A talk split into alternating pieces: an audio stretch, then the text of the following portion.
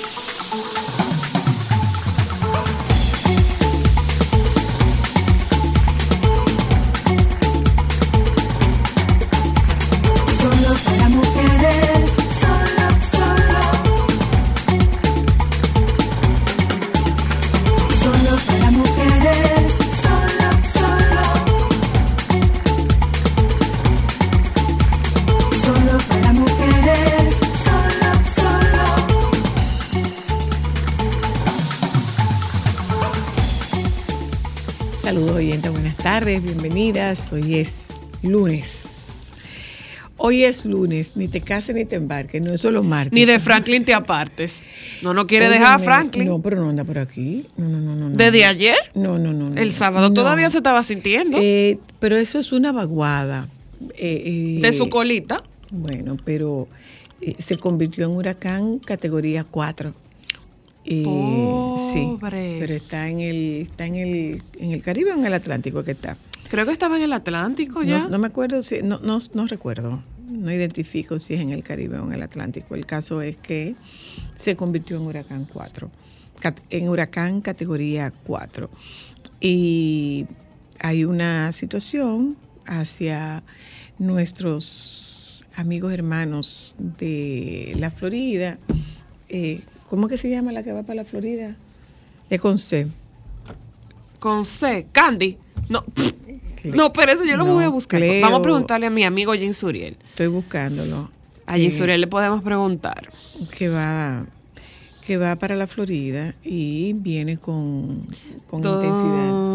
Y Dalia, ningún Dalia. con C. Ah, Y con ese nombre para colmo. ¿Y qué pasa con ese nombre? Ay, ese nombre que no sé, me da como de buscar pleito. no, ay no, yo conozco Idalia que Yo no conozco ninguna Idalia, sí, la doña Idalia, justamente la mamá de, de doña Nena, de doña Jacqueline. No la conozco. Doña Idalia, y es una mujer No, ah, tú ves, por- pero no dulce, la conozco. sweet, apacible. Ah, bueno, pues les va a ir Mm, bien. Yo- sí, hombre, sí, lo, sí, sí, sí. lo ideal sería que Doña Idalia, versión huracán, no visite ningún espacio, bueno, pero... hay ahí... eh, y veo que vienen dos ondas más, la número Entonces- 35 y la número 36. Entonces, eh, miren señores, ¿cómo es que nosotros vamos a hacer para que nos cuidemos? ¿Cómo es que nos vamos a cuidar? Por el amor de Jesucristo. ¿Por qué? Porque nos dan advertencias, nos dan advertencias y nos dan advertencias. Eh, si nos dicen que todavía hay crecidas de los ríos, si nos dicen que todavía hay lluvia, para que usted coge para un río. Ahí hay una situación con, con dos fallecidos y creo que son 16 personas desaparecidas eh, en Tenares. Una crecida de un río. Entonces, dejemos de tentar la suerte. Pero yo te voy a decir dejemos algo. de tentar la suerte, Si por vio Dios. Que tuvimos estas condiciones durante una más de una semana, ¿verdad? Con Franklin. ¿Cuánto usted pudiera entender que un río se, se normaliza de un día para otro? Porque es que cuando, cuando llueve, la gente tiene que alejarse lo más que pueda de un río. Pero la naturaleza es muy impredecible. Y hay que, y hay que protegerse. O sea, el tema de ese tipo de muertes es la imprudencia del confiado que entiende que a mí no me va a pasar. Vamos a decir la confianza.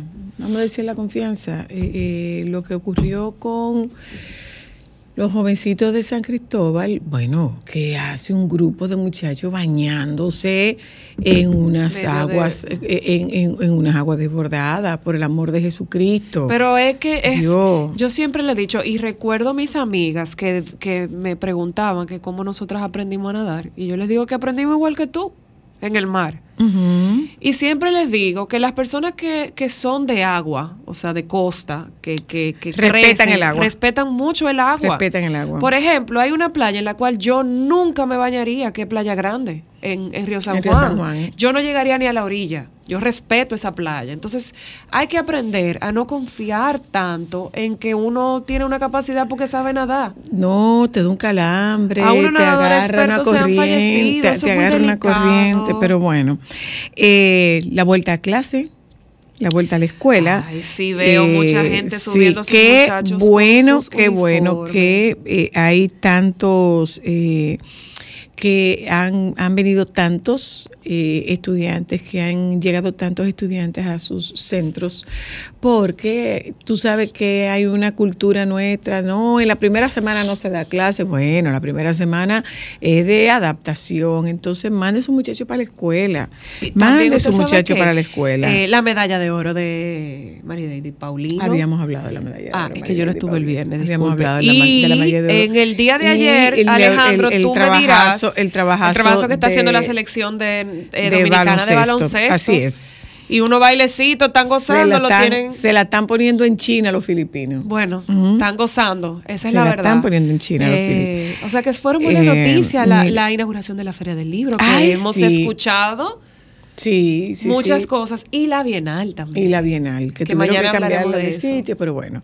Eh, dice esta nota del Nuevo Diario que la Oficina Nacional de Meteorología dijo este lunes que el tiempo estará experimentando una notable mejoría durante las horas matutinas, por lo que se observará un panorama meteorológico estable. Cielo con nubes dispersas a medio nublado.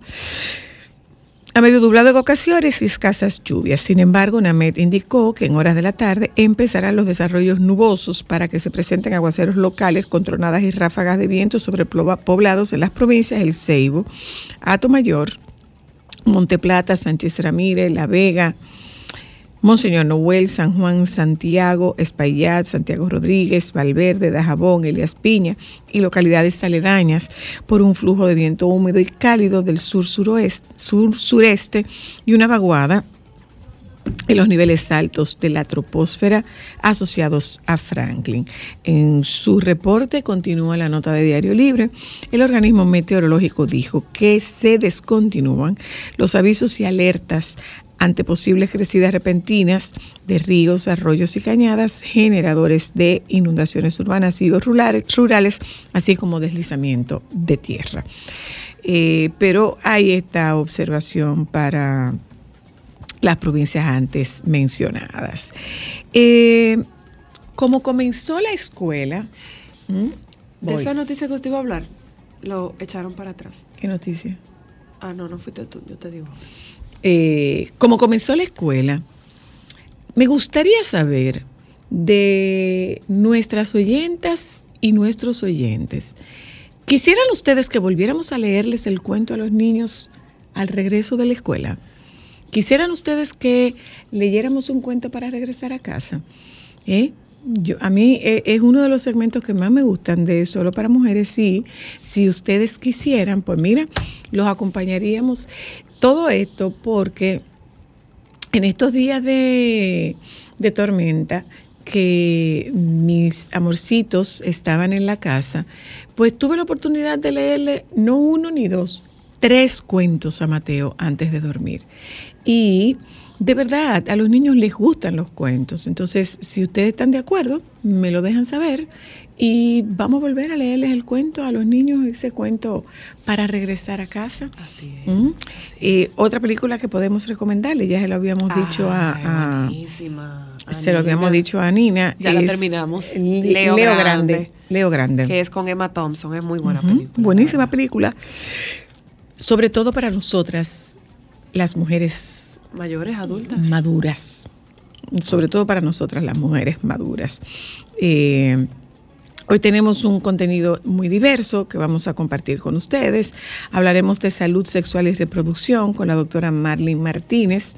Eh, hablaremos sobre los efectos secundarios, mitos y realidades de los efectos secundarios de los antidepresivos con el doctor Jorge Santiago y la ministra Germán Olaya, Milagros Germán, y la señora Ángela Hernández eh, ministra de Cultura y directora del libro y la lectura, respectivamente, estarán con nosotras esta tarde hablándonos de la Feria del Libro, que la verdad es que los comentarios que he visto, los comentarios que he leído, hablan de una Feria del Libro muy exitosa en, lo que lleva de desarrollo, en lo que lleva de desarrollo, para que después no venga alguien diciendo, pero si nada más tiene dos días, ¿cómo que es exitosa? En los días que lleva, lo que hablan, hablan muy bien de esta Feria del Libro. Vámonos un momento a publicidad y ya regresamos. Solo para mujeres, solo, solo.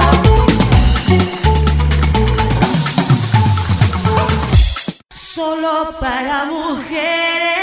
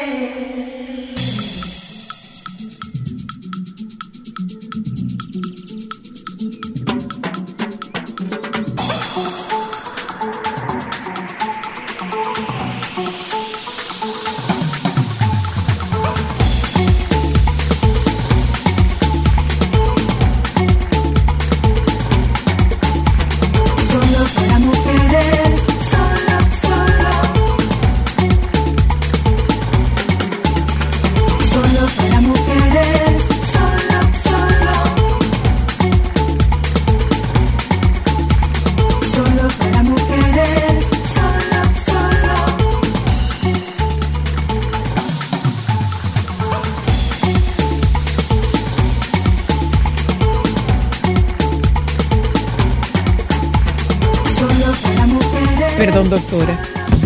Marlin Fernández. Perdone, doctora Fernández. Ese error es mío. Sepan los oyentas. se No es de la señora Luna.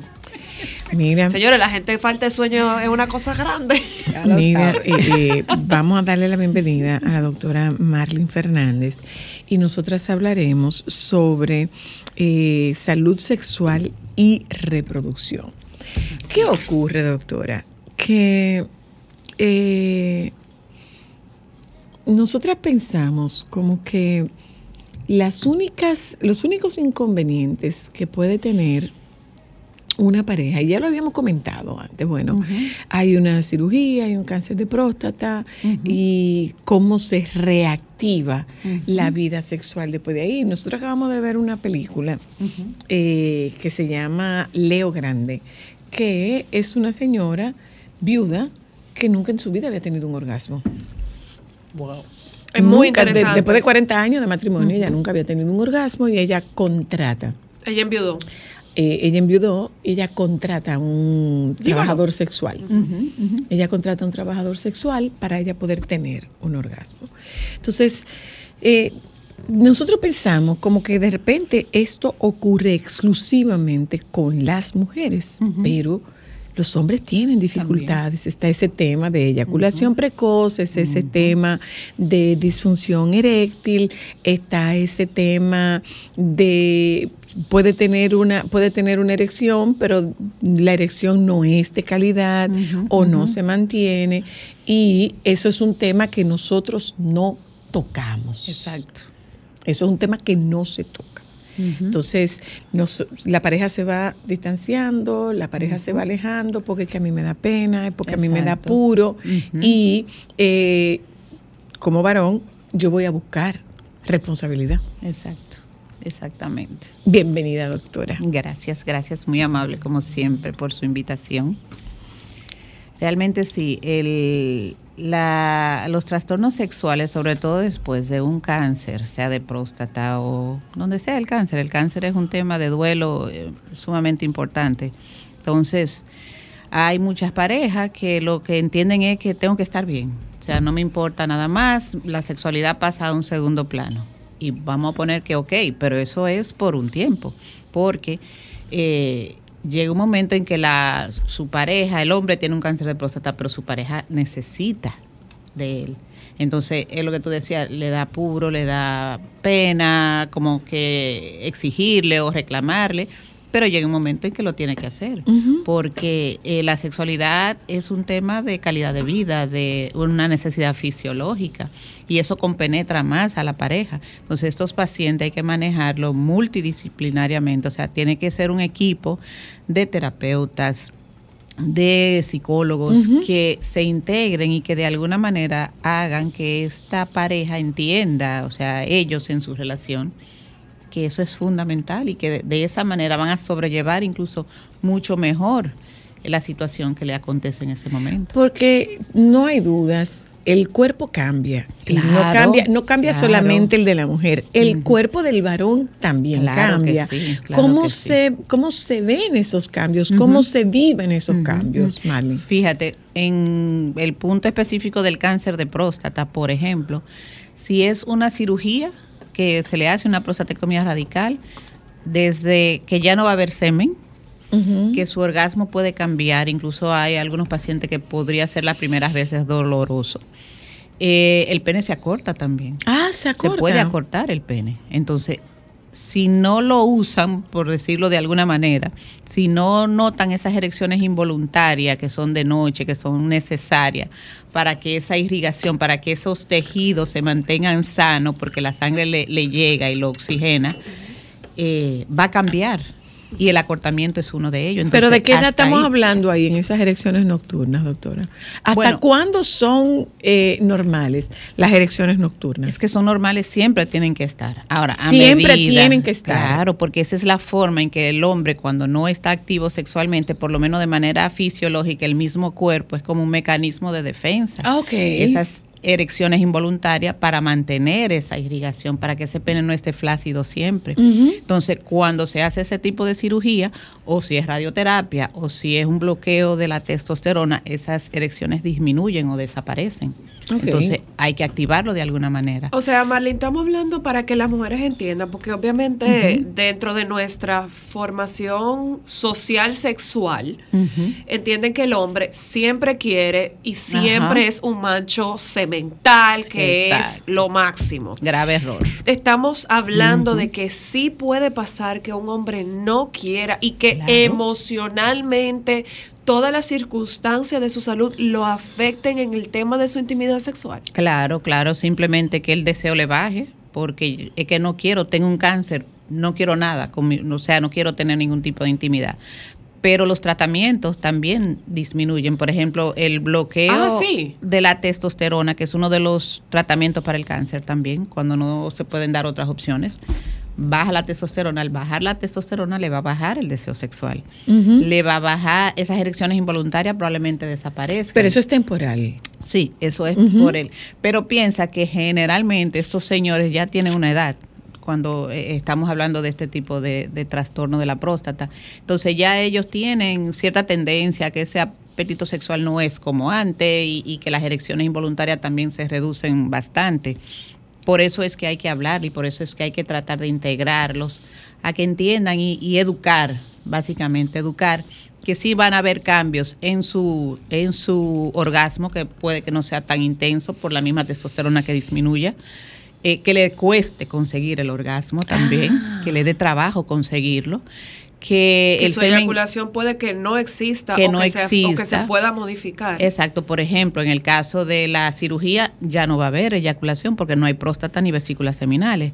En el caso de la radioterapia se puede ir reduciendo de manera paulatina. En el caso del bloqueo de la testosterona igualmente se puede ir reduciendo el líquido seminal. ¿Qué Ahora, pasa, Marlene, perdón, si a un varón le, es- le extraen un testículo, eso puede afectar también? Claro, porque eh, piensa que los hombres, como son tan visuales, ellos también ven su- sus órganos y ven su escroto o bolsa con sus dos bolitas ahí, bastante visible. Entonces, cuando hay una de ellas que hay que sacar por un tumor, por ejemplo, Eso es catastrófico. Y esto, contrario al cáncer de próstata, ocurre en jóvenes, adolescentes, niños, ¿Cáncer de adolescentes, jóvenes, eh, sí, Ah, sí. adultos jóvenes, sí, por debajo de 33, Wow. 30, 30 años, por ahí más o menos es la edad, a niños y adolescentes. Por eso un dolor testicular o algo raro en el testículo, Hay que evaluarlo tienen que evaluarlo. Y mire, usted habla aquí, usted- de- dentro de, las- de los temas que ustedes están proponiendo para este, este curso de salud sexual y reproducción, usted habla de estética peniana. ah, sí. ¿Qué es esto? Ahí queremos habla- hablar un poquito eh, de lo que se está haciendo actualmente con el tema de hay muchos hombres que, alargamiento.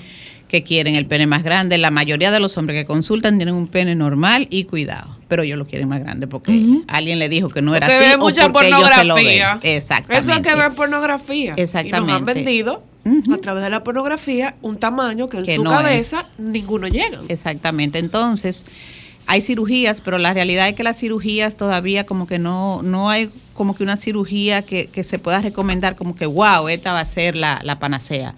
Se hace liposucción del área suprapúbica Ajá. cuando tiene mucha grasa, se acorta el ligamento eh, que sostiene el pene, que es como que la palanca que lo ala cuando tiene la erección. Entonces esos hombres tienen una erección, pero como que eh, caída.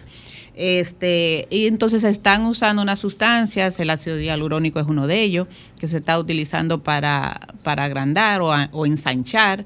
Hay un dispositivo que se llama Penuma, que incluso está aprobado por la FDA, que es eh, de los que yo recomiendo, eh, que sí los resultados se ven. Es una cirugía, obviamente, pero sí tiene cierta, cierta diferencia. y Una la co- tracción, una los aparatos cosa, de tracción Una también. cosa, doctora, espérese, para que me hable de eso de los aparatos de tracción. Una cosa, doctora, se pierde la sensibilidad.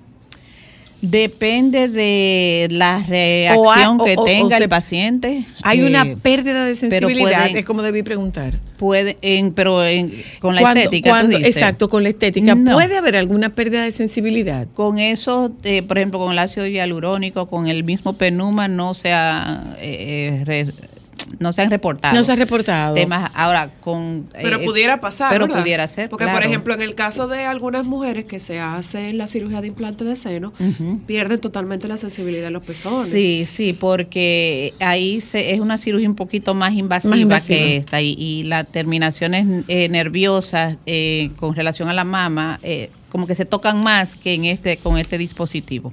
Eh, no, no se no se toca el glande así tan tan tan eh, importante como con la O cirugía sea, de no, mama. no, no tiene esa No es tan invasivo. No es, no es tan invasivo. No es tan invasivo, Exacto. exactamente. No es, no es tan invasivo. Y lo otro, doctora. ¿cómo, cómo funciona eh, la, la vida de una pareja después de pasar por un cáncer o cómo funciona la vida de una pareja? Vamos a ver, este hombre busca esta, esta solución a su estética peniana. Ujú. Eh, bueno, nosotras las mujeres inventamos muchísimo. Sí. Sí, o sea, ahora hay un rejuvenecimiento vaginal. Ahí sí. Existe un, regene- un rejuvenecimiento peneano. Bueno, existe eso. Eso es lo que con el- la estética peniana no es que lo vamos a rejuvenecer porque realmente no se puede, pero ah, no lo puede que- rejuvenecer. ¿Y por qué Dime de nosotras sí, el de yo no? Es que yo no entiendo tampoco el de la mujer. Dígame, yo o sea, tampoco dígame, entiendo mucho dígame. porque con el tema de la mujer que los labios que lo ponen más grueso, que le quitan los pliegues un poquito, con el hombre realmente el glande no se arruga. Ok. El glande no está arrugado, lo que está arrugado es la piel del pene y siempre va a estar arrugada. ¿Y qué? ¿Se la cortan? Entonces, no, no, no, no, no, es que no se le hace nada a la no piel. sé, a lo mejor le pondrán Exacto. un tape para tirarlo así. Eh, no, no, no, no, sé, no, se le puede porque que la piel que tiene la que toca. Ahora, si está circuncidado, eso es otro tema, tiene menos, pero igualmente es una piel muy laxa, que siempre va a estar así como un poquito arrugada. Es que es como un expandex. pero el tema de la estética en el hombre más bien es el alargamiento. Ahora bien, hay unos señores que se ven la bolsa muy laxa. Muy larga y ahí sí, ahí le en el recortamos testículo. Ajá, la, la bolsa, exacto. Ajá, ajá. Entonces ahí sí se puede recortar un poco de esa piel que es redunda y mejorarle esa parte para que no se vea tan caída y para que las arrugas no se noten tantísima, aunque la bolsa es arrugada. ¿Y Eso con qué frecuencia se está haciendo eso, doctora? Bueno, eh, frecuencia no es tantísima porque eso tiene un costo y tú sabes que los seguros no cubren nada que tenga que ver con Con estética. Pero preguntan más, es más frecuente que vayan a la consulta buscando y preguntando que realmente se Que realice. hacerlo. Pero si hay que hacerle algún procedimiento, cualquier cosa, ah, doctor, y no podemos aprovechar y hacer tal o cual cosa. Y si se puede, bueno, uno lo hace. Uno lo hace. Pero es un tema que también el- el- es lo mismo que pasa con la mujer. O sea, yo entiendo que los senos, que las curvas, que se quiten grasa, pero el tema de la del rejuvenecimiento vaginal es un es algo como que será de, de cada quien que, no, quiera. Yo, realmente yo no lo entiendo. Yo tampoco. Realmente yo no lo entiendo. Es que yo lo imagino como, como que usted va a, a- a una... No, no. No, a una exposición que usted lo tiene ahí y la gente se queda viendo No, no, no, no, horas y no, horas, no, porque de lo, que verdad yo no lo que pasa es que muchas veces esta es una cirugía que se hace por una demanda de la pareja o por, en, en- en un buen número de casos por, por un tema de una inconformidad contigo, porque Claro. eso se asocia mucho al tema de la, de la, de la histerectomía. Exacto. Culturalmente, nosotras entendemos que en la histerectomía nosotras nos convertimos en media mujer. Mm, cuando cuando sí. en realidad el útero no tiene nada que ver con el placer, porque no se experimenta placer en el útero. El útero no está diseñado para experimentar placer. Exacto. El útero para lo que está diseñado para tener un muchacho, Pa' tener un o para tener un fibroma. Exacto. Pero después para más nada, el útero no interviene en eso. Entonces, con los varones no ocurre lo mismo. No, no, pero sin embargo, los hombres, cuando una mujer se hace una histerectomía, ya, ah, no, porque la mujer mía se hizo un vaciado y Si ya es no un sirve. vaciado, pero y ya ¿cómo no que sirve. ¿Y usted? Y yo, y entonces, ¿Y usted con lo suyo? entonces, el tema de la prostatectomía radical cuando se quita es ¿Por, por, qué la... es prostatectomía radical? ¿Quiere decir que puede quedar una parte de la próstata? Cuando es un tema que no es cáncer de próstata, que es un crecimiento prostático benigno, se quita la parte que está grande de la próstata. Si es abierta se llama adenomectomía, se quita el adenoma, el tumor benigno. Y si es por el conducto de la orina, pues se va eh, reduciendo eh, esa masa prostática. Ahora bien, cuando es un cáncer, sí hay que ser radical. Entonces, radical quiere decir que aparte de que se va la próstata con toda y su cápsula, se van las vesículas seminales, se cortan los conductos deferentes, si hay, eh, si es un poquito avanzado que está el tumor, se hace linfadenectomía, que son unos ganglios que hay que quitar también.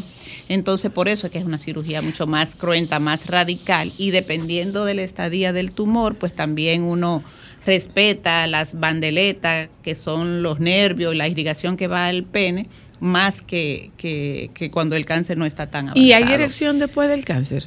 Entonces, sí, va a depender de la edad del paciente, de cómo estaba su función sexual previo a esa cirugía, de un sinnúmero de factores asociados como la hipertensión, la diabetes, colesterol, el sobrepeso, eh, tabaquismo, todos esos El factores asociados. El sedentarismo. El sedentarismo. Todo eso. Mire, doctora, vamos eso. a meternos en el tema de la circuncisión y el sexo.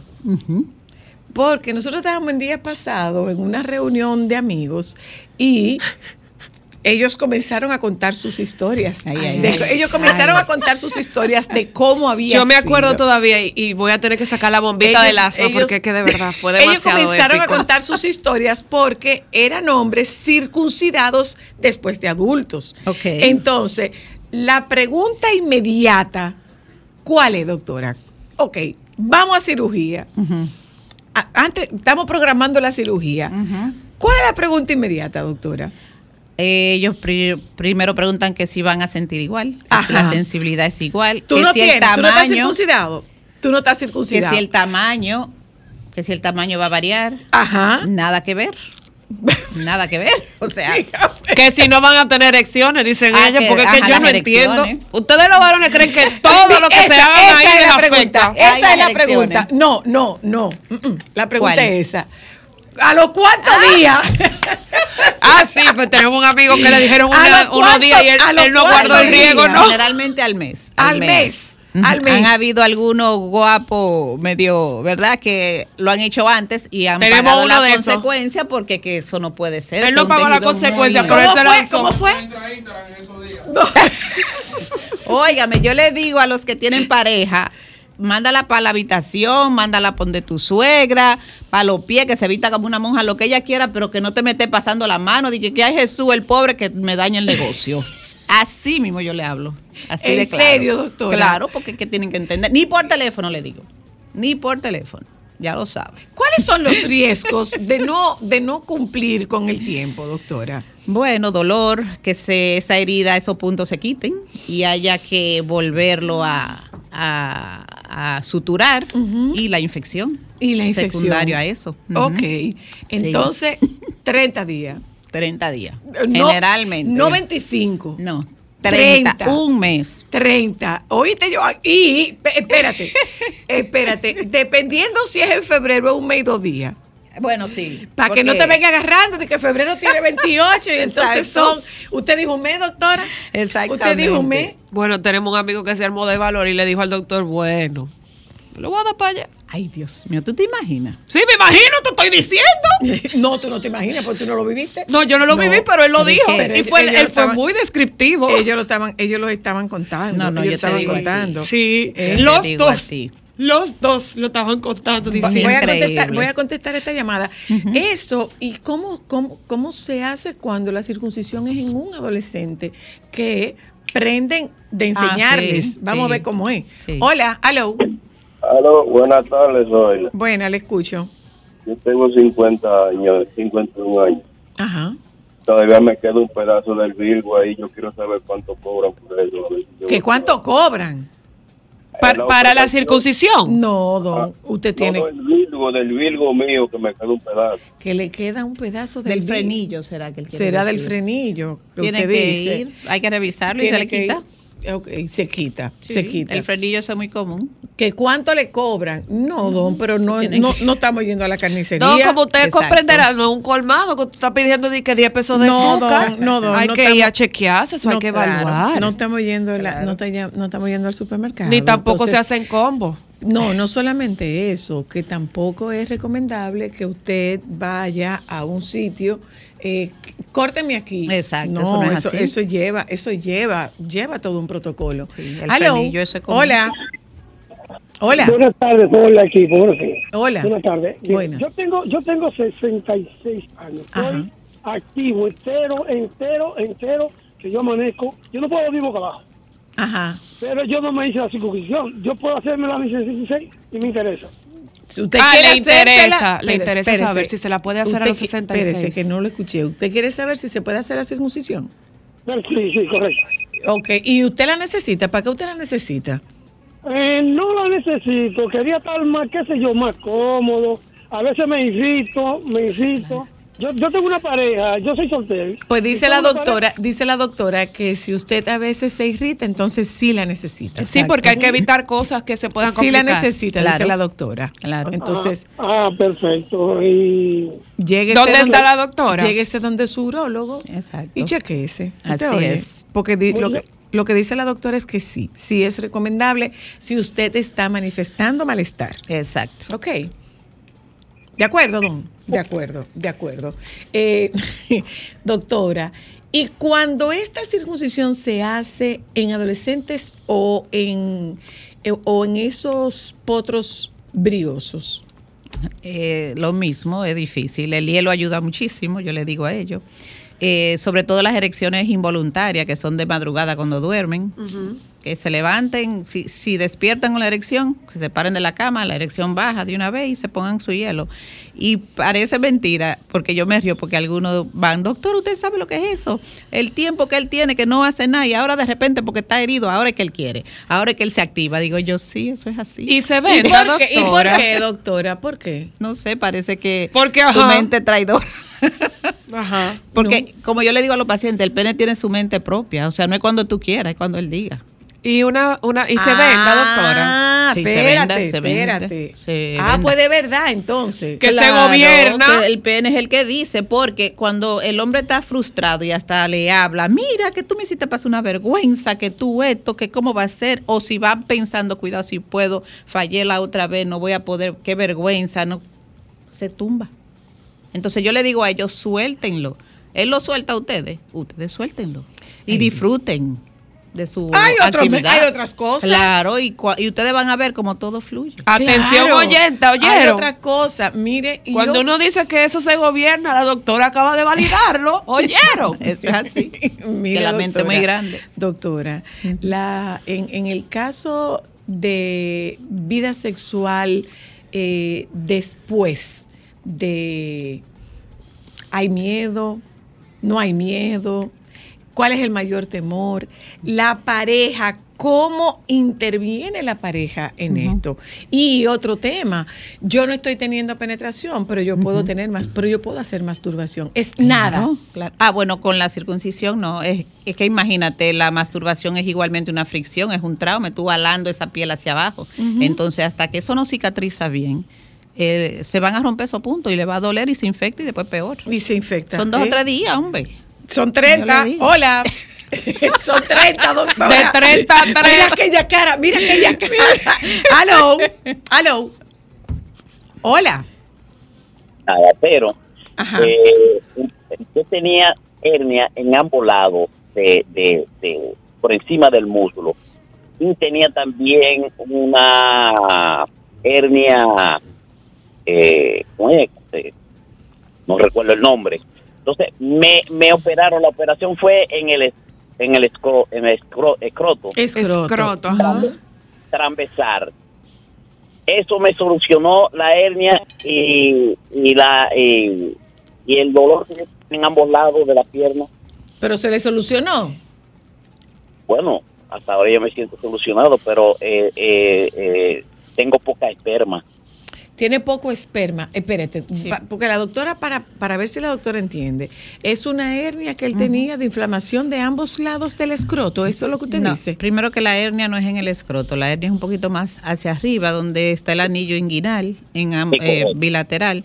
Entonces, no, si fue por, eh, por el escroto, quizá había hidrocele y también abordaron por ahí que el hidrocele es líquido Sí, correcto, la hidrocele. en, el, en, en las capas del escroto. Pero el, ni la hernia ni el hidrocele como tal tienen por qué afectarle la cantidad eh, de su líquido seminal. ¿Te ves? Ok. De acuerdo. No tiene, no tiene que Mire, ver. doctora, y ustedes, los urólogos, tratan las disfunciones femeninas. Eso es muy difícil. Digo difícil los urólogos Mujeres al porque fin. no y, y muchos Es- urólogos es no más- quieren Eso es más terapia sexual. Claro, muchos urólogos ni siquiera quieren manejar la disfunción eréctil, porque la disfunción eréctil no es dar una pastilla y vete para tu casa, o vamos a ponerte una prótesis. Tenemos que No averiguar, es tenemos que averiguar cuál es la causa. Hay que ver por qué y hay que ver qué se puede hacer para mejorar, no ser tan agresivo de inicio. Entonces, eh, para eso hay que tener paciencia y escuchar, que sobre todo escuchar mucho. Entonces, lamentablemente la, el tema de la disfunción sexual femenina no se maneja mucho y bueno, de ahí la importancia de este curso que tenemos para orientar a los urólogos, a los ginecólogos, de que la mujer también es sexual, la mujer también tiene sus temas. A mí hay muchas esposas, doctora, pero usted lo está arreglando a él y a mí. Y para mí que usted me tiene. Entonces, eso tenemos que, que ver de qué manera lo podemos ir mejorando. Y, y también eh, que sepan que hay que involucrarla a la pareja. Las disfunciones sexuales femeninas son muy comunes y tienen, tienen su, su tratamiento. Los terapeutas sexuales manejan esa parte, pero como que no se habla. Y O sea, cuando es- más de- del hombre que de la y mujer. cuando es de fisiología, ¿quién interviene? Por ejemplo, un tema de glándula de Bartolino. ¿Intervienen ustedes o interviene el ginecólogo? Ginecólogo. el Interviene el ginecólogo. ginecólogo. En el caso de la mujer, sí lo maneja Sí, el el tema ginecólogo y lo- sexual y lo, es maneja, la- lo maneja el ginecólogo, no lo manejan ustedes. Exacto. Eh, a menos de que haya algún componente de piso pélvico que involucre también trastornos urinarios. Orin- orina, Entonces claro. ahí sí. Doctora, pero yo estuve leyendo en estos días que es muy raro, pero que sí puede haber una alergia al semen. Sí, se han descrito muy ¿Qué? casos, Alergia al sí. semen. Sí, se han. No, descrito, pero de pero verdad muy, muy nosotros somos geniales con el cuerpo. El te- alergia al semen. Sí, pero también hay muchas eh, señoras y, y que eso es un mecanismo de defensa quizás de algún problema de pareja que haya. Eso es lo mismo que hacerse la dormida. No, no, no, no, No. no, no, no, no. Hay casos, hay hay casos documentados sí, sí. de reacción a nivel de, piel, sí. reacción a nivel de piel. Con mucha frecuencia lo que tú escuchas es una reacción al látex. Local. Ajá, y sí. una reacción al látex eh, con el uso de preservativos. De preservativos, Sin sí. embargo, hay preservativos que no tienen látex. ya. Exacto. Que no tienen látex. Sí, pero también hay muchas eh, mujeres que dicen que sienten cuando el semen le llega, le cae dentro de la vagina porque sienten que Como se un está ardor, quemando. como una quemazón. Como Ay, que se está santo. quemando, entonces uno le hace todas las pruebas al hombre, no hay infección, a ella la revisan, todo está bien y entonces ¿dónde está el problema? Pues, Porque una alergia ya, una reacción alérgica que conlleve piel y demás es relacionado con una alergia típica es otra cosa, son eh, muy escasos. eso. Ay, Voy Dios. al teléfono otra vez. Hola, hello. Buena, Le escucho. Sí. soy la. Dígame. Eh, dígale a la doctora que nos ayude a los hombres con las mujeres que ya están en la menopausa. ¿Qué Si qué- quieren, ¿Qué le pasa a las mujeres que están en la menopausia? Dígame. eh, a, a veces que no quieren tener relaciones sexuales porque están secas, porque están... Mm, mire, don, eh, aquí entre usted y yo, eso no es tan así. Oye, eso no es tan así, porque para que usted lo tenga claro, uno de los picos de mayor deseo sexual lo tienen las mujeres que están después de la menopausia. ¿Usted sabía? Entonces, revisar eso. entonces Exacto. indague con su indague con su pareja, usted oye, indáguese con su pareja. Así ¿Es, es. o no es así, doctora? Así es, y es. si hay un tema de resequedad, pues mire, hay lubricantes. Hay lubricantes, Hay claro. lubricantes. Muy fácil, muy fácil de Pero hay una pérdida del deseo sexual eh, en Puede la menopausia. de, de progesterona. Pero es Claro. transitorio. Es transitorio. Claro. Entonces, eh, otra cosa, Don, las mujeres que somos mujeres maduras, muchas veces lo que menos queremos es sexo y lo que más queremos es intimidad. Exacto. Intimidad y sexo no, no es lo mismo, aunque pudiera parecer. Exacto. Muchas veces las mujeres menopáusicas queremos intimidad, no necesariamente sexo. Gracias, doctora. A Eh, vamos a recordar cuándo es este, este curso. Sí, el curso es este fin de semana, viernes y sábado, en el JW Marriott, ahí en Blue Mall. Y quería también... Hay una eh, sorpresa que usted tiene. Sí, sí, sí, sí. Quería comunicarles que para esos talleres, que son tres, uno es de disfunción sexual femenina, uno de infertilidad y uno de disfunción sexual post cáncer de próstata.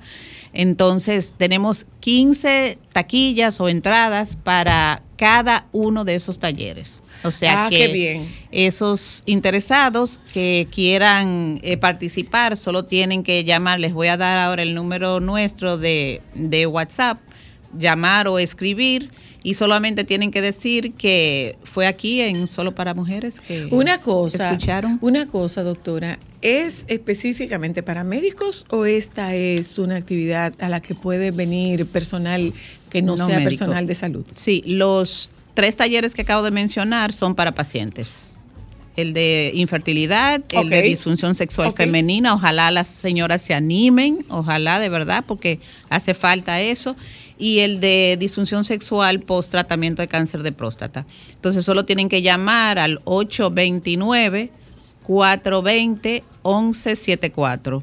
Ese es un número de WhatsApp que pueden escribir, dar su nombre, su cédula para inscribirlos y que digan que fue aquí que lo escucharon. Gracias. Ay, gracias, doctora. De verdad que es una muy buena gracias. oportunidad. Éxito. Claro. Nos vamos a publicidad, regresamos de publicidad. Estamos como muy médicas en el día de hoy y tocamos el tema de mitos y realidades con el uso de Antidepresivos. antidepresivos. Ya volvemos. Solo para mujeres,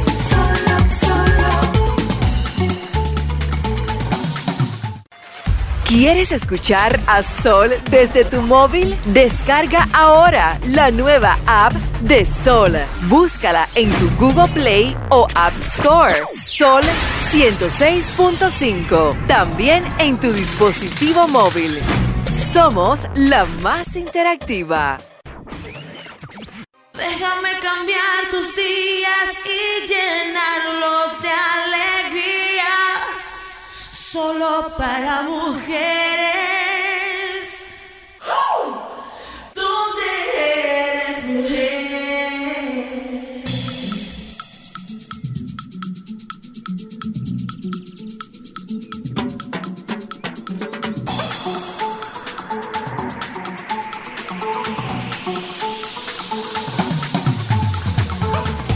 A propósito de la visita de la doctora Fernández, que ya se fue, un donante de esperma estadounidense está en búsqueda de los 96 hijos que ha ayudado a engendrar y hasta el momento ya ha encontrado a 25 de ellos, con la colaboración de sus respectivas familias. Su historia la cuenta este lunes el diario Wall Street Journal, que ha entrevistado a Dylan Stone Miller, un ingeniero de software de 32 años, que cuando tenía 20 se hizo donante por pura casualidad para poder costear con el dinero que le daba el banco de semen, 100 dólares por visita, una cuantiosa multa por conducir bajo los efectos de alcohol. O sea, vendo semen para pagar una multa. Tras divorciarse hace ahora tres años, abandonó su trabajo y se lanzó en búsqueda de su progenie. Ahí está, buscando sus 96 hijos. Le quedan 71 por localizar porque ya él localizó a 26. ¿A 26 o a 25? A 26. A 25. A 25. A ajá. 25, le quedan 71 por ¿Y localizar. qué él va a hacer? ¿Pedirle manutención paternal? No, pero eh, eh, sus hijos tienen derecho a saber quién es su, quién es su papá. Es un ¿Quién es su donador? Bueno, para los fines del lugar es un papá. Así sea un donante. Bueno, yo tengo derecho a saber, quítale de lo de papá y ponle, tengo derecho a conocer mi origen. Oh, vaya. Tengo derecho a conocer mi origen. Oh, vaya. Nosotros estamos tratando de establecer el contacto con el doctor Jorge Santiago, médico psiquiatra, con quien nosotros conversamos. eh, esta tarde trataremos de conversar sobre el tema de mitos y realidades en torno al al uso de antidepresivos. Eh, hay, hay mucha dificultad, mucha, mucha, mucha dificultad. El paciente se resiste porque entiende que se va a hacer adicto al antidepresivo, eh, porque... Sí, porque la gente lo ve como una droga. Y no saben que puede ser, por ejemplo, como un medicamento tal cual tú necesitas, pero no tienes una dependencia. No, al revés. No, tú, tú, tú lo necesitas, pero no tienes una adicción. Puedes, tú tener una, de ne- él, por te- ejemplo. puedes tener una necesidad en lo que tú te estabilizas, pero, pero no una pero no una eh, eh, Es no lo mismo una como la- adicción. es lo mismo como la está gente el de la doctor- de la Ahí está el doctor Santiago. Ah, ya está con Buenas nosotros. tardes, Doc. ¿Cómo tú estás? Hola, buenas tardes. Bien, ¿y ustedes? Todo muy bien, doctor. Uy, qué académico. Ah, sí. ¡Qué buen lunes, Eh, mire, pues! Mire, mire, doctor, una de las grandes dificultades que está, bueno, vamos a echar un poquito hacia atrás y decimos que a raíz de la pandemia nos quedamos con la historia de que la siguiente gran pandemia sería una pandemia de salud mental y lo estamos viendo, lo estamos viviendo. Puede ser una de dos, que la casuística haya aumentado o que haya una mayor disposición a buscar el, el recurso de, de terapia o de terapia farmacológica en el caso de que haya algún trastorno. ¿Qué pasa? Que aparentemente uno de los grandes escollos que tienen los psiquiatras, que son los médicos que medican, porque los psicólogos no, No medicamos, medican, eh, uno de los grandes escollos que enfrenta el psiquiatra es todo lo atinente a los mitos que se, que se tejen en torno al uso de antidepresivos. Me, me parece que le diste a, a un punto muy importante. Eh, la pandemia del COVID nos hizo darnos cuenta de la gran incidencia que hay de padecimientos mentales, pero eh, a lo largo de la historia se ha reportado que todas las pandemias generan un aumento en la incidencia de los padecimientos mentales. La Wow. diferencia es que ahora ya los casos sí se registran, entonces los números obviamente van a aumentar. Y, y desafortunadamente, en, en cuanto a salud mental y psiquiatría, todo el tabú que lo rodea eh, también ha permeado en, en sus medicamentos, a pesar de que estos medicamentos cada vez son eh, más modernos y más seguros. ¿Dónde está, dónde radica la seguridad o la supuesta inseguridad de estos medicamentos, doctor? El- me, refiero a seguro porque para empezar son de venta libre, tanto aquí en México como allá en, en República Dominicana. Exacto. Eh, no, no se requiere eh, una receta siquiera para, eh, eh, pa- para prescribirlos ni para comprarlos. Eh, y es porque eh, estos medicamentos, lo- lo- los antidepresivos actuales de, de los que estaríamos hablando ahora serían los inhibidores selectivos de la recaptura de serotonina, Ujú. eh, no, eh, no meten, digamos, una eh, sustancia ajena al cuerpo, sino que lo que hacen es que se aproveche mejor ya la serotonina que se tiene a nivel del organismo y cerebral, sobre todo. Entonces, de, de ahí, y, y- y por su no tan grande espectro de efectos secundarios, que muchas veces se, eh, eh, se- vaya, se, se- digamos que hay algo de amarillismo al hablar de estos medicamentos y eso puede hacer creer que eh, los efectos secundarios que pudieran tener son mucho mayores y, y mucho más frecuentes de los que en realidad se presentan. Ujú. ¿Cuáles son esos efectos secundarios, doctor? Porque lo que nosotros escuchamos en consulta con mucha frecuencia es cuando tú le dices a un paciente en consulta que tú estás obligado a referirlo con el psiquiatra, eh, es, es una cara como, Como que si tú lo estuvieras mandando a, a- a- a un panegírico. es una cara. Sí, Como si yo, es una cara como si yo te estuviera diciendo que tú tienes una enfermedad incurable y que te quedan tres meses de vida. Sí, eh, lo primero es que no generan adicción, no generan dependencia, no dejan loco, no dejan tonto, no generan deterioro cognitivo. Eh, y, y también tengo que hacer la aclaración de que los antidepresivos no solo se utilizan para la depresión, en realidad se utilizan para muchos otros padecimientos, eh, control de impulsos, eh, personas que pudieran tener problemas de conducta, eh, trastornos de ansiedad también, se pueden utilizar para normalizar la estructura del sueño, o sea, varias otras finalidades, no solo, eh, como su nombre lo dice, para la depresión y eh, ustedes no ven a alguien usando lentes decir que es adicto a sus lentes. Exacto. Sí es dependiente, pero no es adicto. Es lo mismo que yo le decía a la... Ni el que usa, ni, ni, ni quien de la tiene, presión, ni por quien tiene una pastilla para controlar Claro. la presión arterial. O la tiroides. O la para necesita. tiroides. Y, y, y bueno, esto es hablando de algunos casos en los que sí va a haber una necesidad de llevar un tratamiento y a veces de por vida. Pero no una adicción. O sea, no es una adicción. Con la diabetes, no, para nada. Sí es una necesidad y bueno, sí podríamos verlo como una dependencia. Exacto. El que no Sí. se pone su insulina, depende de la insulina para seguir vivo. Exacto. Exacto, es una dependencia más, no es una adicción, que ahí es que está la diferencia. Y una pregunta, Jorge, necesariamente, porque creo que ahí hay un tabú muy grande, ¿una persona que consume antidepresivos puede aún así suicidarse? Ok, e- ese también es de los puntos más relevantes en cuanto a, a la situación con los antidepresivos. Y, y es un aviso que viene en todas las cajitas, que puede aumentar el riesgo de suicidio. Esto es algo que sí está reportado. Eh, No es que el antidepresivo genere Induce. ni induce al suicidio. Lo que pasa es que eh, en cuanto, digamos, a que inicie el efecto terapéutico, no todos los síntomas mejoran a la par Ok. de alguien que ya tenga ideas suicidas, pero eh, que no tenga nada, digamos, de, de- de motivación, que no tenga energía, que se la pase en la cama todo el día y al iniciar un tratamiento ya tiene más ánimo, tiene más energía, pero sigue con sus ideas de suicidio, entonces pudiera llegar a- a- al intento. Pero no es que el medicamento como tal genere las ideas de suicidio ni, ni, ni, ni las induzca. Doctor, yo tengo una pregunta y creo que esta es una de las que más le pudiera llamar la atención a la gente. Yo me tomé el antidepresivo, pero yo no estoy sintiendo nada, todavía yo me siento igual.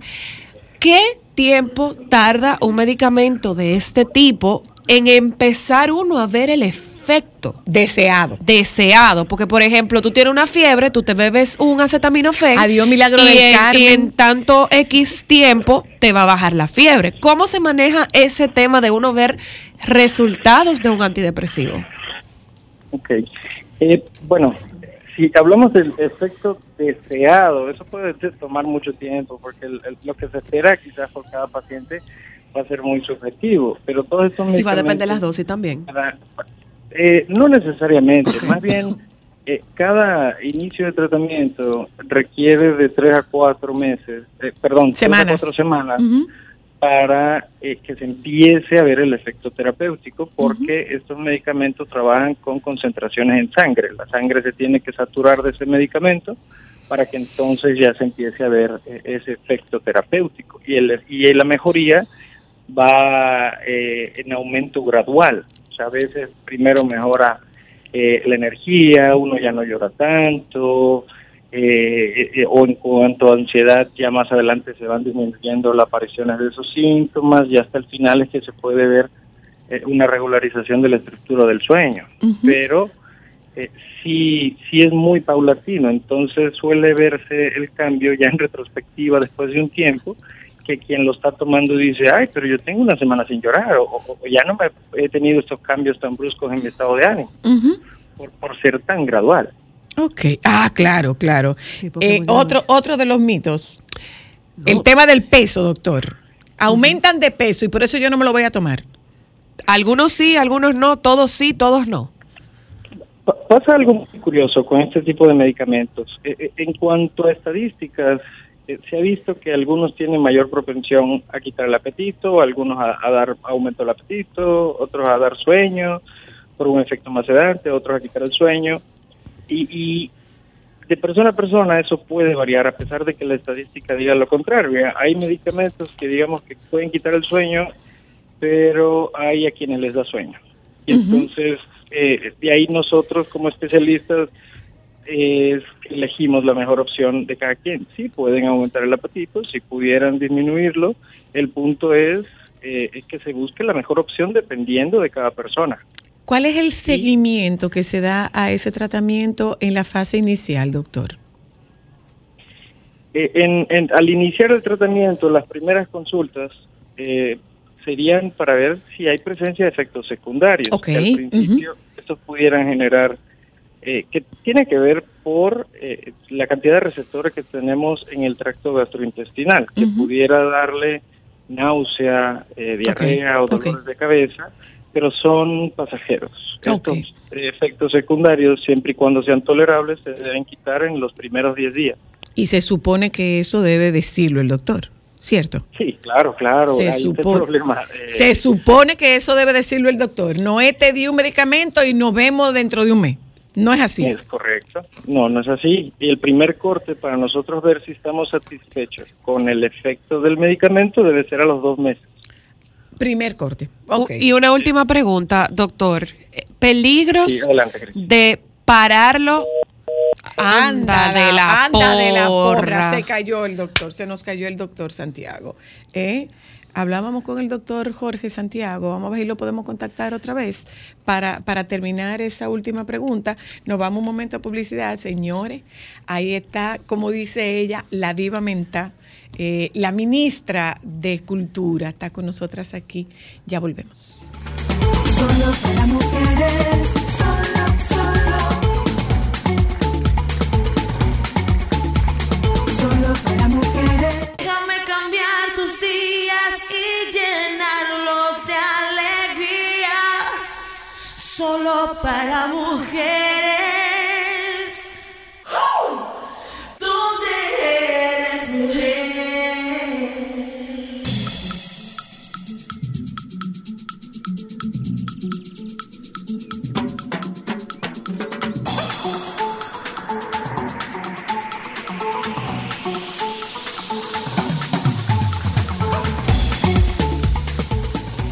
Nos quedaba una pregunta en el aire cuando se nos interrumpió la comunicación con el doctor Santiago Luna y era la pregunta sobre, ¿puedo dejar el antidepresivo hoy y ya? No me lo vuelvo a tomar más.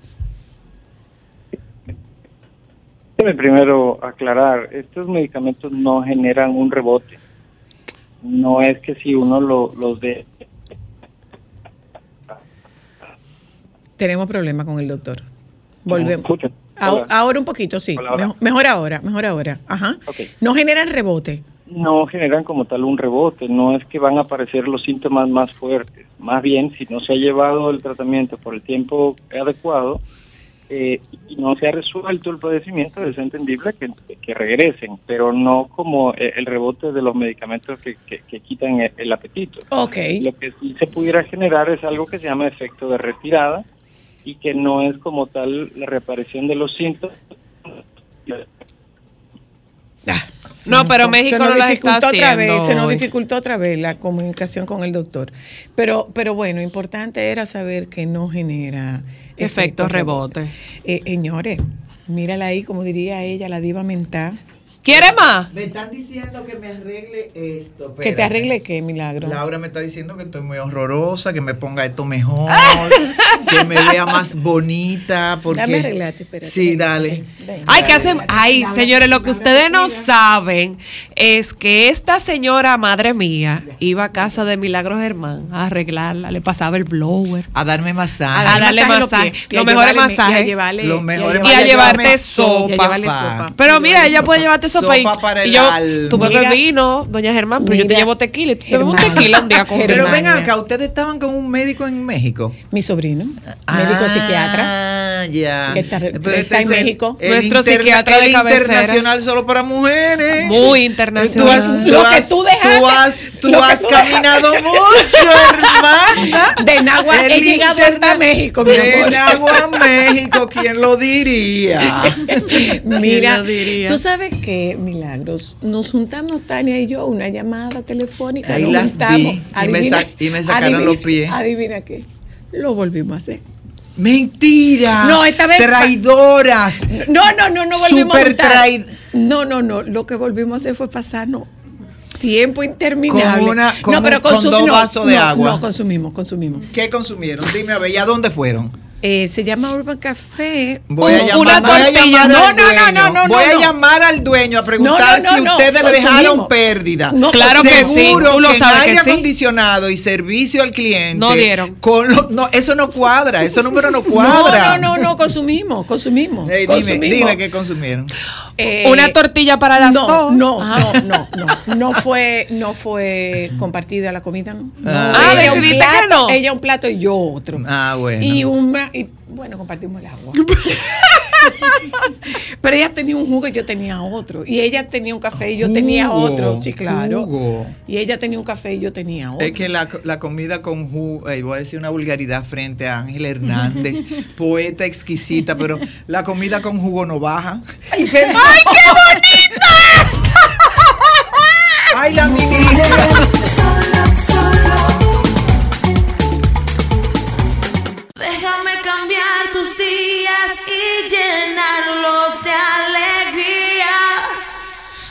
Para mujeres. ¿Dónde eres mujer?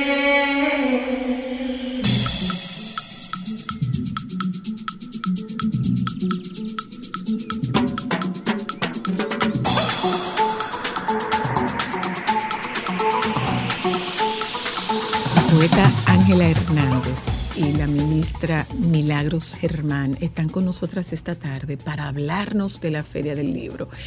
Eh, me consta, eh, Milagro, que eh, esto hace una locura, eh, todo el proceso de llevar a cabo el montaje de esta feria y que tuvieron el inconveniente de tormenta, la inauguración, que pudo haber retrasado.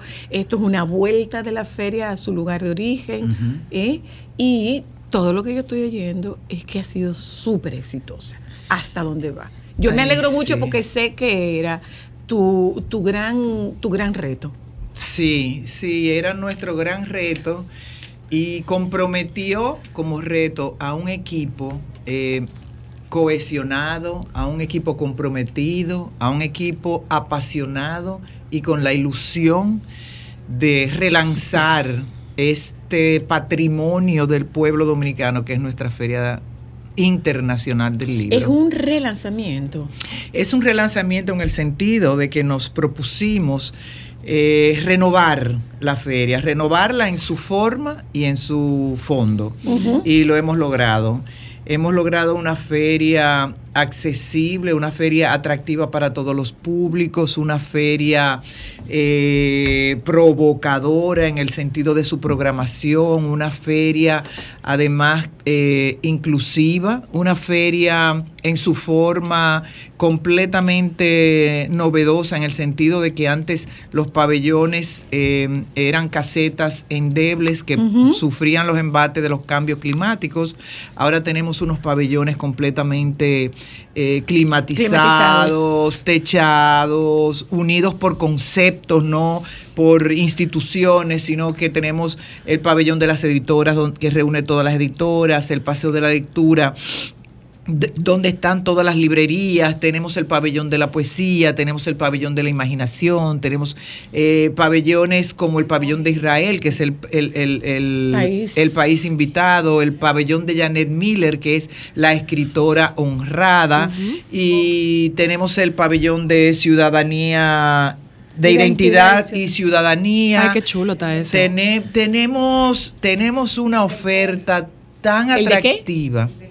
El, El del del cómic, que ha sido uno ¡Ay, de los más chulo! visitados. Eso es Además, innovador. No, pero está chulísimo además. Tiene que estar chulísimo. Tiene unas, unas, unas infraestructuras diseñadas especialmente para el cómic, diseñadas especialmente para la... Y además súper novedosas, súper coloridas, eh, atractivas para toda la familia. para ese público. Hechas... Y que tiene des- mucho público. tiene mucho público, hechas desde el ministerio. O sea, todo lo que se está viendo ahí a nivel de infraestructura fue diseñada por eh, eh, talento del Ministerio de, de Cultura. Ay, que, o, que- o sea, que estamos hablando de que ustedes aprovecharon el talento interno que hay en torno al ministerio para desarrollar esta, esta y edición para, de la feria. y para sí señor y para nuestra eh, eh, campaña de comunicación completa fue también desde la dirección de nuestro ministerio es decir que lo que hemos tenido que salir a buscar realmente es eh, los recursos Dinero, propios dinero.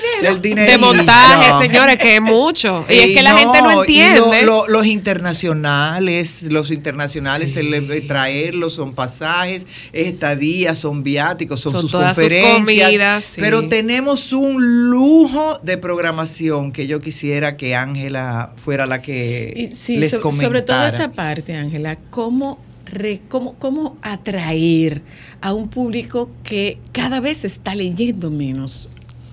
Sí, al parecer la gente está más interesada por el libro que lo que se presupone.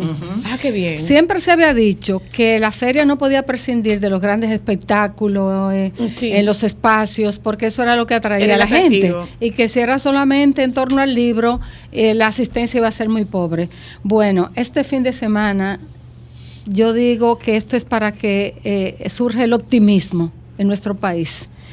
Porque la, la visita a la feria fue masiva, que las compras de libros. Sí, yo vi La muchas filas en la la gente no prensa está de la, la- gente comprando libros. la gente no está leyendo. Autores, por ejemplo, como Guillermo Arriaga, que tuvo una conferencia fenomenal, porque realmente la programación está a la altura de cualquier gran feria Feria del mundo.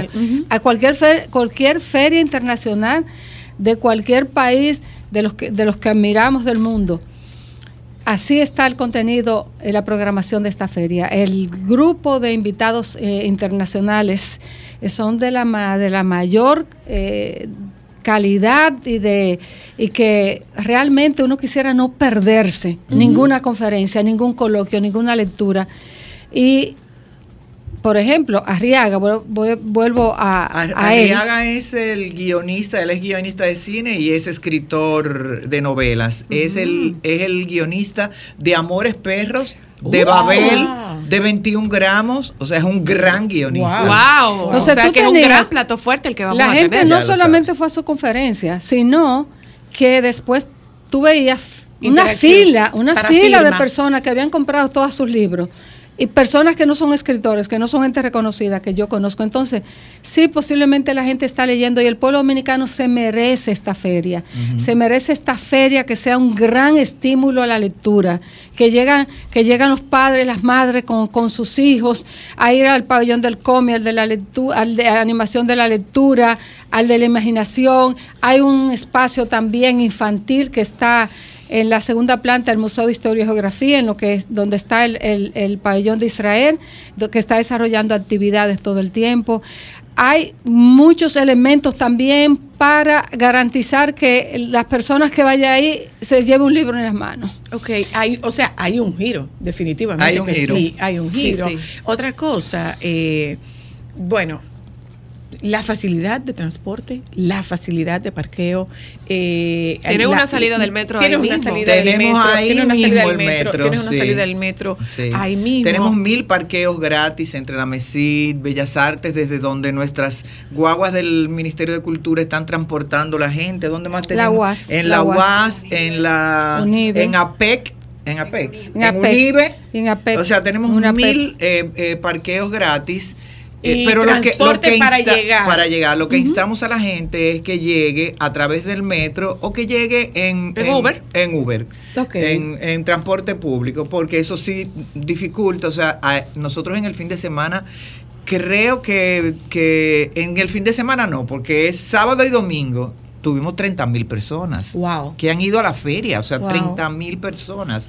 Los números de ventas de las librerías, por ejemplo, hay una librería que es una de las grandes librerías de nuestro país, que es Centro Cuesta del Libro, que creo que lleva 900 mil pesos. Bueno, según nos informaron, el fin de semana vendió cerca de del millón, o sea, De un sobre millón los- de pesos. Entonces, la O sea, gente dice es- que aquí la gente sí, no que la y- gente no está leyendo. Y hay otras editoras pequeñas, por ejemplo, de unas muchachas que ayer hab- habían vendido eh, 200 mil pesos, se le tuvieron que salir a buscar de nuevo a reabastecerse. Reabastecerse. Entonces, Pero eso es una, eso es una noticia pero maravillosa, ¿eh? Incluso el tema de el tema del libro está bastante complicado a nivel a nivel mundial. O sea, la publicación, la- las editoras están bastante complicadas a nivel mundial, por lo que esto representa representa una esperanza, representa un es una aliciente. esperanza. Y el un libro se repone, el libro se repone, fíjate.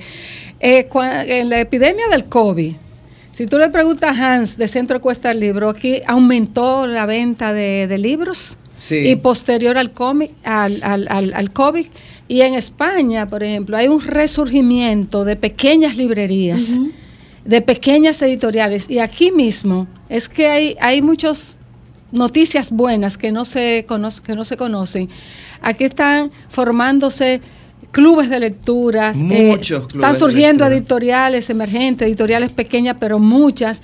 Eh, se están celebrando ferias municipales del libro, eh, en, donde tú menos piensas, en Dajabón, en, el, en Neiva, En eh. San Rafael del Yuma, eh, en sí, festivales en el, en el sur. Entonces, el libro yo creo que eh, está mucho mejor posicionado.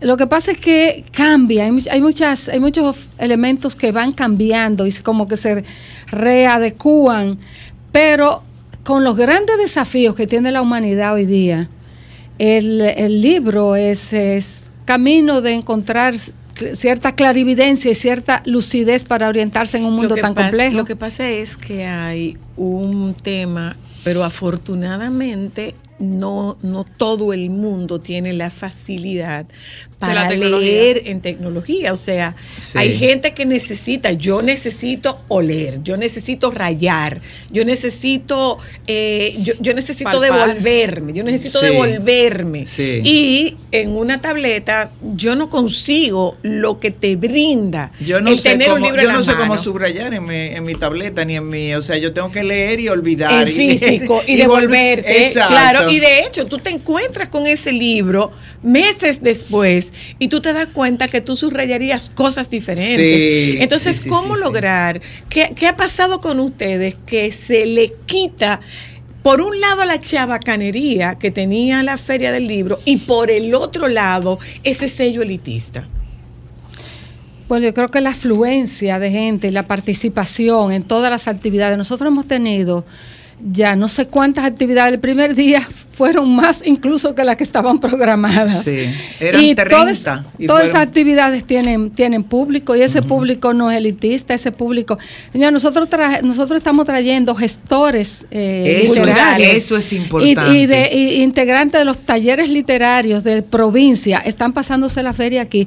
Y el placer que yo sentí cuando yo vi a un gestor literario diciendo, miren el hotel donde nos alojaron a nosotros, nos están dando el mismo tratamiento que a un invitado internacional. Qué bien. Los Eso es- trajimos nosotros desde toda la geografía nacional porque la importancia de este evento que termina el 4 de septiembre es que ellos se conviertan en replicadores, Replicadores, claro. de lo que sucedió aquí Claro. en esta feria del libro y que ellos puedan aprender de las de lo de lo que nosotros estamos el- eh, hemos presentado y lo puedan hacer y lo puedan implementar en sus en sus ferias del En sus libro comunidades, y en sus Eso es, comunidades. eh, crean relaciones, conexiones. Quería comentarte con respecto al libro en soporte digital frente al libro tradicional, Físico. convencional, que el libro físico sigue teniendo la, la, la preeminencia La en todas partes. En- por Sí. ejemplo, en, en España se hizo un estudio, se consultó a un grupo de expertos hace 12 años eh, que hicieron un pronóstico que en una década el libro digital ah, eh, dominaría sobre el libro físico. Diez años después, No aún, aún en España, que es el- España y México son de los que más consumen eh, el libro en formato electrónico. El libro electrónico, la compra del libro electrónico estaba un 7% frente al libro físico. O sea que eh, realmente yo sigo apostando al libro físico. Leo digital. Yo tengo 300 libros en, dos Kindle. Pero yo leo el libro físico, por ejemplo, para crear hábitos de lectura en las escuelas, en las casas. Es muy Ese importante libro Tiene físico. que ser el libro Después físico. que se tiene Bueno, el hábito bueno, de lectura. Finlandia, bueno. Finlandia está volviendo. Y Francia. Sí. Finlandia está- Finlandia está volviendo y a la al- al- lectura Y comprensiva. Francia, Sí. Francia, Francia está volviendo a, a- a eliminar eh, pantalla en la Sí. escuela porque han hecho estudios que la importancia. Hay un retraso. que han encontrado que exactamente. Hay un Y- retraso en el y, entonces ahora va- varios países, Suecia creo que también está volviendo Al al, libro al libro físico y están volviendo a invertir muchos millones en libro físico. O sea que las ferias del libro, en donde quiera, pues, además le da mucho prestigio a un país. Nosotros, y la ministra está en eso también, que esta feria del libro se convierta Ay, en sí. una marca país, Sí. en un atractivo de turismo cultural. Realmente sí, como, como- pasa con como Guadalajara, Guadalajara, Como como, como Guadalajara. Madrid. Cartagena, Cartagena. con Alfa- con- eh, y aquí, Con ahí Cartagena. sí, esta, los internacionales que, que están aquí expresan su asombro por la, por la programación, los contenidos, la calidad de los contenidos de la feria, la asistencia, la organización y realmente la satisfacción, yo sé que de la ministra y que de todo este eh, increíble equipo que tiene la ministra, que yo le digo que es la directora de orquesta, de, de esta orquesta, eh, ha hecho de verdad un trabajo fenomenal y ha establecido una referencia partiendo de las experiencias que valoramos altamente, pero decimos, estamos en un punto que tenemos ahora que al- tenemos que crecer en renovación. Claro. Tenemos que crecer en renovación, reconceptualizar, adaptarnos también ahora a los elementos que hay de, de- de tecnología moderna. Por ejemplo, el pabellón, el pabellón de la imaginación. Yo me recuerdo que los chicos, yo lo visité un poco antes y dijeron, háganos promoción. Y yo dije, no se preocupen, que esto se promociona Se le solo. va a Ah, demorar. es- colas, sí, colas. para entrar al pabellón de la imaginación, las colas para entrar eh, al pabellón del cómic. ¿Dónde, ¿Dónde está publicada toda esta, dónde está publicada Programación. toda esta programación? En la, en la web del Ministerio de Cultura, pero todos los días a través de nuestras redes sociales estamos eh, eh, compartiendo la programación del día y los avances de los, de los siguientes días también, para que la gente los pueda agendar. Eh, y es eh, importante, yo quiero eh, eh, compartir algo que nos dijera ayer eh, una amiga, la, una de las, de las dueñas del, del Lux Mundi que me decía, Milagros, la factura de esta, de esta feria internacional es a nivel de Colombia, de México, de Madrid, de España, Por lo que es ve por lo, por, por lo Sí. cuidado que está en Sí. su forma y en su fondo. Y me dice, y fíjate si, si es eh, eh, atractivo y si es nutritivo para los dominicanos que ellos cuando nosotros, cuando se nos brindan servicios de esta calidad, nos comportamos a la altura. Ahí nadie ha tirado Basura fundas, ni basura, ni, ni nada. En el, no hemos tenido casi que recoger basura porque el- están, los dominicanos estamos cuidando, Cuidando, nuestro claro. espacio feri- ferial. Dice, dice César Castellanos, qué alegría escuchar lo que estoy escuchando. Siempre he pensado que cuando hay una oferta digna, las personas responden dignamente. Así mismo. así Felicidades y agradecimientos al Ministerio de Cultura en la persona de la ministra y su equipo de trabajo, dice César Castellanos. Gracias. Ay, Mira, déjame. Decirte algo sobre, lo- sobre el aspecto de lo participativo de esta feria. No creo que haya una feria más participativa, por lo menos de las que yo conozco, de varios países. Mira, nosotros hicimos un proceso para hacer esos contenidos, además de, de las, de las eh, potencialidades de los distintos invitados.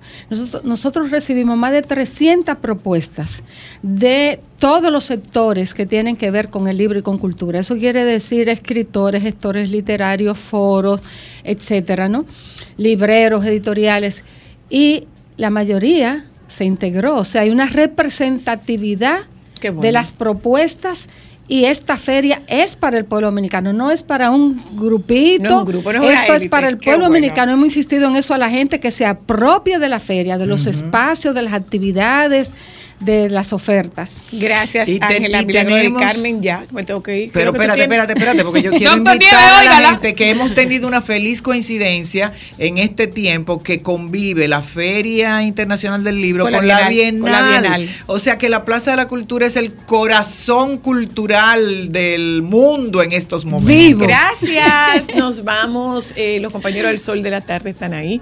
Mira la cara, Federico. Tiene una cara como un truño. Nos Ya juntamos con ustedes mañana. Quédese con los compañeros del Sol de la Tarde, por favor.